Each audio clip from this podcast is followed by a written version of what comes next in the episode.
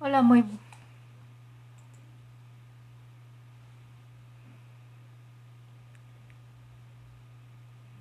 Hola, muy buenos días aquí en las plataformas de podcast, en el canal de YouTube, en las páginas de Facebook. Pues estamos este día lunes iniciando una nueva semana, celebrando eh, la fiesta de la conversión de San Pablo Apóstol, ¿verdad? Esta fiesta es muy importante porque, porque a ver, la conversión de San Pablo no es algo moral, no es algo de que un pecador se convierte para, para una mejor vida, para dejar de ser pecador. ¿no? Al contrario, o sea, la, la conversión de Pablo es algo teologal, algo de un profundo encuentro con Dios, el encuentro profundo con Cristo, con el resucitado. ¿no? Porque si nos metemos a, por ejemplo, a San Lucas, sobre todo más bien, eh, más bien los hechos de los apóstoles, rectifico, a los hechos de los apóstoles, allí eh, tres veces va a ser tocada la conversión de San Pablo. Alguien que, como lo vamos a ver en la lectura, en la primera lectura, se daba a más no poder, cumplía la ley a más no poder, formado en las mejores escuelas, alumno de Gamaliel. Perseguía a los cristianos a muerte, literalmente a muerte, y Jesús lo encuentra. Y esa es la parte importante de Pablo. Jesús lo encuentra y responde. Allí es donde podemos ver que la vocación es la respuesta. La vocación es la respuesta a Dios. Buenos días en el canal de YouTube.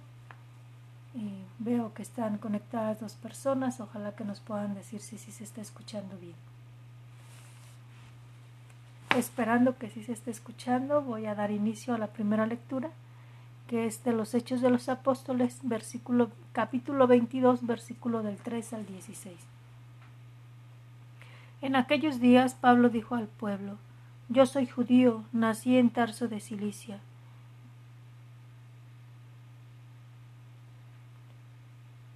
Pero me crié aquí en Jerusalén Fui alumno de Gamaliel y aprendí a observar en todo su rigor.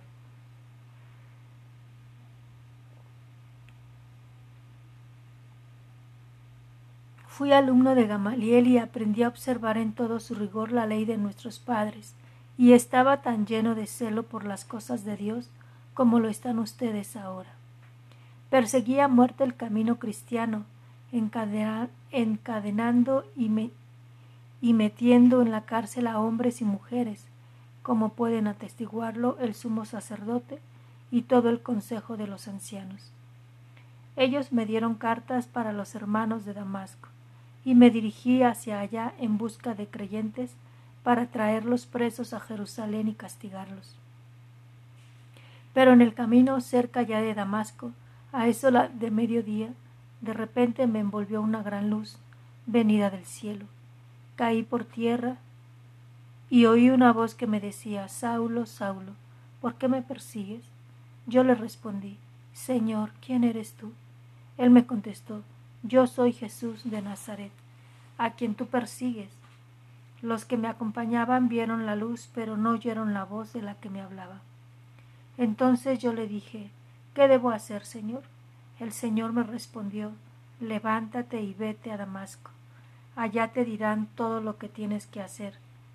Como yo no podía ver, cegado por el resplandor de aquella luz, mis compañeros me llevaron de la mano hasta Damasco. Allí un hombre llamado Ananías, varón piadoso y observante de la ley, muy respetado por todos los judíos que vivían en Damasco, fue a verme. Se me acercó y me dijo Saulo, hermano, recobra la vista. Inmediatamente recobré la vista y pude verlo. Él me dijo, el Dios de nuestros padres te ha elegido para que conocieras su voluntad, vieras al justo y escucharas sus palabras. porque deberás, deberás atestiguar ante todos los hombres lo que has visto y oído. Y ahora, ¿qué esperas? Levántate, recibe el bautismo, reconoce que Jesús es el Señor y queda limpio de tus pecados. Palabra de Dios. Buenos días, Edith. Muchísimas gracias por decirme que se escucha bien. Perdón que no te contesté en el momento que, que escribiste. Lo hice para no interrumpir la lectura.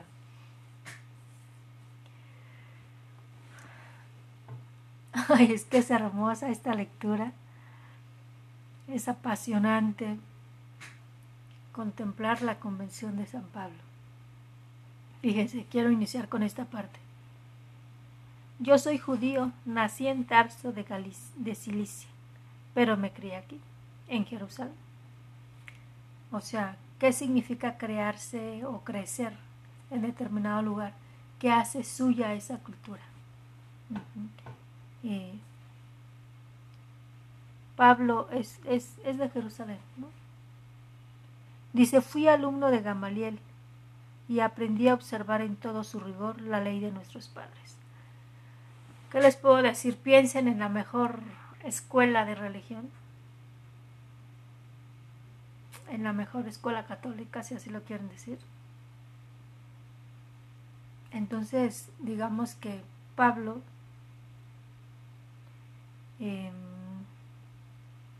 podría sentirse orgulloso y se sentía orgulloso de, pertenecer, de ser discípulo de Gamaliel.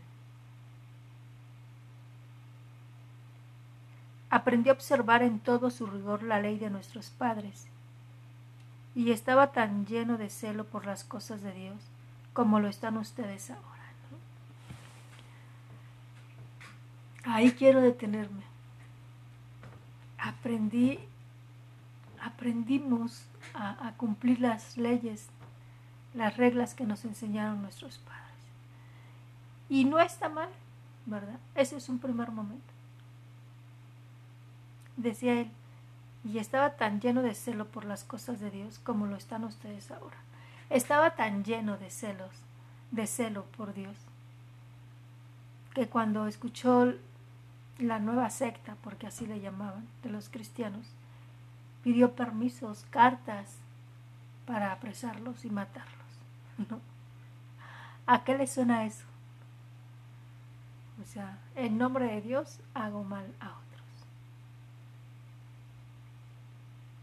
¿Se acuerdan que yo les he compartido que una cosa es saber la doctrina, conocer las leyes o normas, y otra muy diferente de verdad, vivir la fe? Dice, perseguía muerte el camino cristiano, encadenando y metiendo en la cárcel a hombres y mujeres, como pueden atestiguarlo el sumo sacerdote y todo el consejo de los ancianos, ¿no? porque además lo apoyaban ellos. Ellos me dieron cartas para los hermanos de Damasco y me dirigí hacia allá en busca de creyentes para traerlos presos a Jerusalén y castigarlos. ¿Cuántas veces nosotros nos las vivimos peleando entre religiones?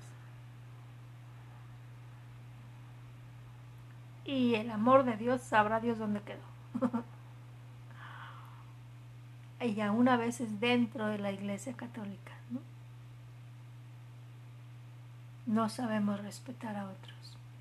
Y a veces pregonamos más a nuestro punto de vista que Dios mismo. Dice, pero en el camino, cerca ya de Damasco, a eso del mediodía, de repente me envolvió una gran luz venida del cielo. Caí por tierra y oí una voz que me decía, Saulo, Saulo, ¿por qué me persigues? Yo le respondí, Señor, ¿quién eres tú? Él me contestó, yo soy Jesús de Nazaret, a quien tú persigues. Los que me acompañaban vieron la luz, pero no oyeron la voz del que me hablaba. No oyeron la voz del que me hablaba. El llamado es personal. Iba de camino al mediodía. ¿Qué significa ese ir al mediodía? ¿Cuántas veces nosotros iniciamos un camino un proyecto, sin tomar en cuenta a Dios. cuántas, cuántos años llevamos caminando con, con la doctrina que aprendimos de niños, pero no hemos conocido a Dios. Y al mediodía, cuando ya está calando la luz, cuando ya está calando el sol, cuando llevo cierto transcurso recorrido, Dios hace presente en mi vida. Y en Pablo se hizo tan presente que dice fue tan fuerte la luz que caí. Caí en tierra, ¿no? Y los demás vieron la luz, pero no escucharon la voz.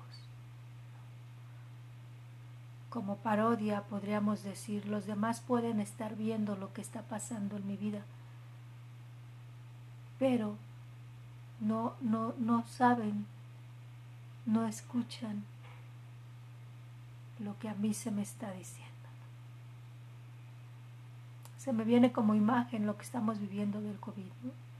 Los demás podemos estar viendo a otros lo que están viviendo. Quizás hasta podemos pensar que están exagerando. Pero solamente quien lo ha vivido es quien puede entender. Y muchas veces espero que la mayoría y mejor dicho que todas,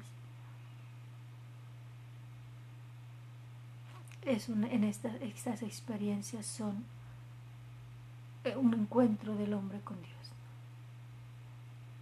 ¿Cuántos de nosotros podemos decir, este COVID ha sido un encuentro con Dios? Me salió al encuentro del mediodía, cuando yo tenía ciertos proyectos cuando yo andaba así, ya sabes, y de repente él se me atraviesa y caigo al suelo. El Señor me respondió, levántate y vete a Damasco, allá te dirán todo lo que tienes que hacer. Como yo no podía ver, cegado por el resplandor de aquella luz, mis compañeros me llevaron de la mano hasta Damasco. Hola Mayra, buenos días bienvenida. ¿Cuál es tu Damasco? ¿A dónde se te está pidiendo ir? Y se te está pidiendo que, que hagas lo que ahí se te pide, lo que ahí se te dirá. ¿Cuál es la luz que se te ha permitido ver y te está cegando? No, porque es tan impactante que uno dice, wow, no, no me había dado cuenta de esto. Mis compañeros me llevaron de la mano hasta Damasco. ¿Quiénes están siendo tus compañeros? ¿Quiénes están siendo tus sirineos?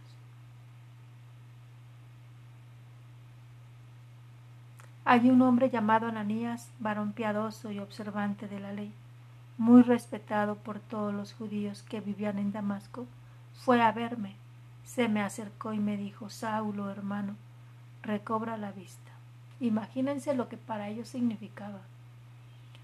Ellos sabían que Él los estaba persiguiendo y, y a Él se le pidió imponerle las manos, ¿no? A Él se le pidió que fuera instrumento para que Pablo viera de una manera diferente. Dice, el Dios de nuestros padres te ha elegido para que conocieras su voluntad, vieras al justo y escucharas sus palabras porque deberás atestiguar ante todos los hombres lo que has visto y oído. Llega el momento en el que el Dios de tus padres, el que, el que te enseñaron ellos, llega a ser un Dios personal, un Dios que se te pone de frente y que efectivamente muchísimas veces, yo creo que la mayor de las veces, hasta que vivimos una situación límite, no siempre es enfermedad, muchas veces son otras situaciones. Lo que hace, es lo que hace que, que veamos a ese Dios. Y ese Dios siempre ha estado. Lo que pasa es que llega el momento en que uno empieza a mirarlo.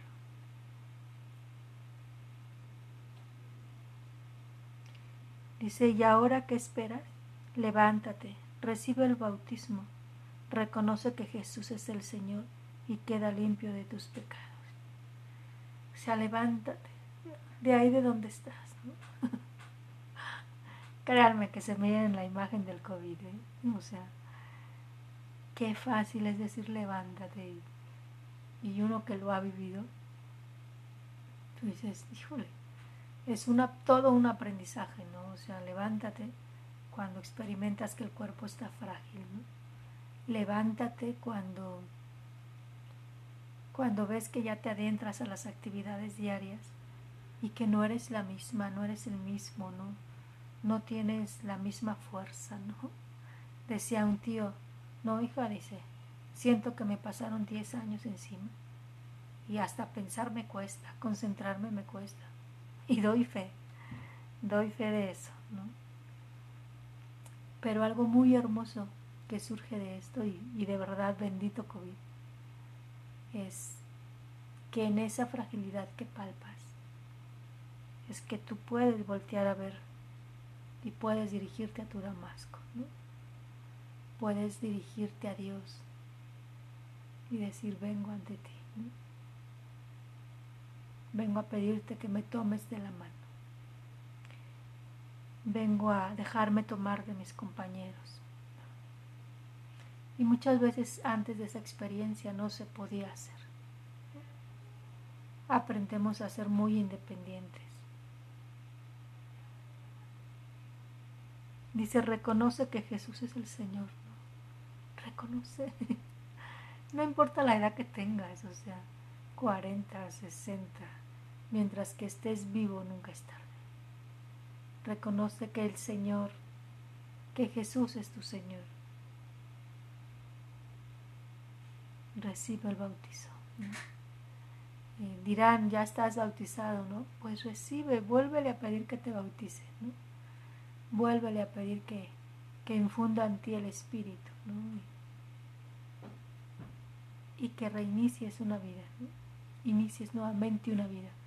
Así tengas ya 30, 40, 50, 60 años. Yo te invito a que te acerques a Dios, a que tomes cuenta de que tú eres el templo de su Espíritu templo de su presencia.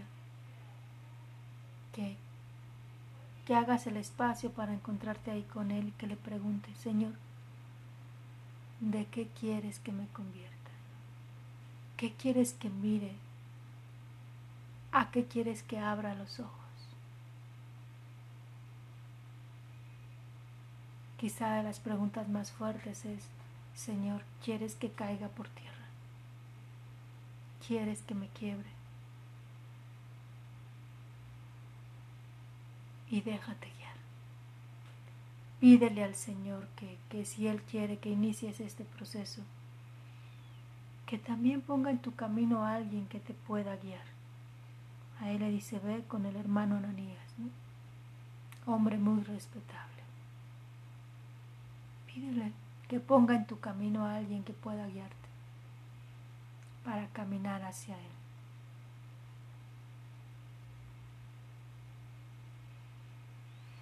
Créanme que cada vez me convenzo más que este tiempo de pandemia, este tiempo de COVID, es una invitación profunda al silencio, una invitación profunda a dejar los ruidos, a dejar aquello que, que llena que llena momentáneamente, pero que más bien vacía, ¿no? Me deja vacía, vacío por dentro. Y de verdad que en esto no hay edad, ¿no? puedo estar hablando de adolescentes, puedo estar hablando de jóvenes, pero también de adultos y también de adultos ya de tercera, cuarta edad. Y de verdad que lo digo, Bendito COVID. Bendito COVID porque esto nos está poniendo altos. Y de una u otra forma necesitamos hacer silencio para conocer a este Dios que, que si tuvimos suerte nos enseñaron nuestros padres. Las nuevas generaciones ya no pueden hablar ni de eso, de que se los enseñaron sus padres. pero sí puedo hablar de que jóvenes o adultos estamos sedientos de Dios y lo estamos buscando en lugares equivocados, pero lo estamos buscando. Entonces yo te invito a que puedas hacer ese espacio. Vuelvo a repetirlo lo que he repetido en otros programas, en otros videos, podcast, aunque sea por experimento, aunque sea para que digas, bueno, ¿y esta monja de qué está hablando? Hoy, precisamente hoy yo recordaba cuando estaba en oración yo otros momentos les he compartido que pues yo estudié para maestra. Mis planes de ser religiosa, la verdad es que no. no eran mis planes, eran los del Señor, no míos. Pero yo recuerdo que cuando terminaba, sobre todo cuando terminé el tercer año, tercer, cuarto año, yo estaba fatigada, estaba cansada, o sea, terminaba out. Y recuerdo que lo que yo deseaba era descansar descansar. Eso fue hace 20 años, más, 22 por lo menos, 23 más o menos. Y le decía hoy al Señor, y esa sed de descanso, esa sed no se quita.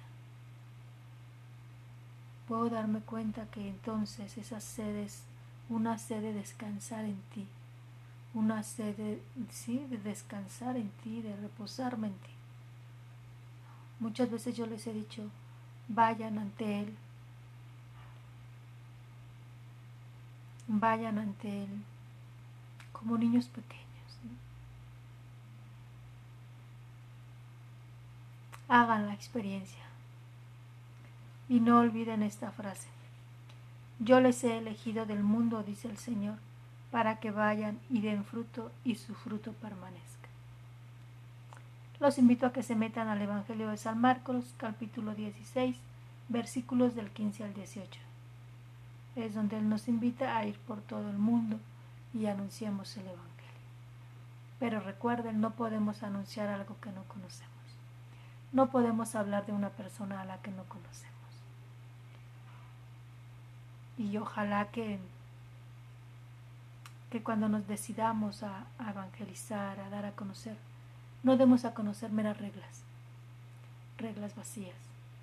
Demos a conocer el amor de una persona que está viva, que es Dios. Y que por supuesto, por ende, conocer a alguien, amar a alguien, implica un compromiso. Por tanto, implican normas. Dios los bendiga.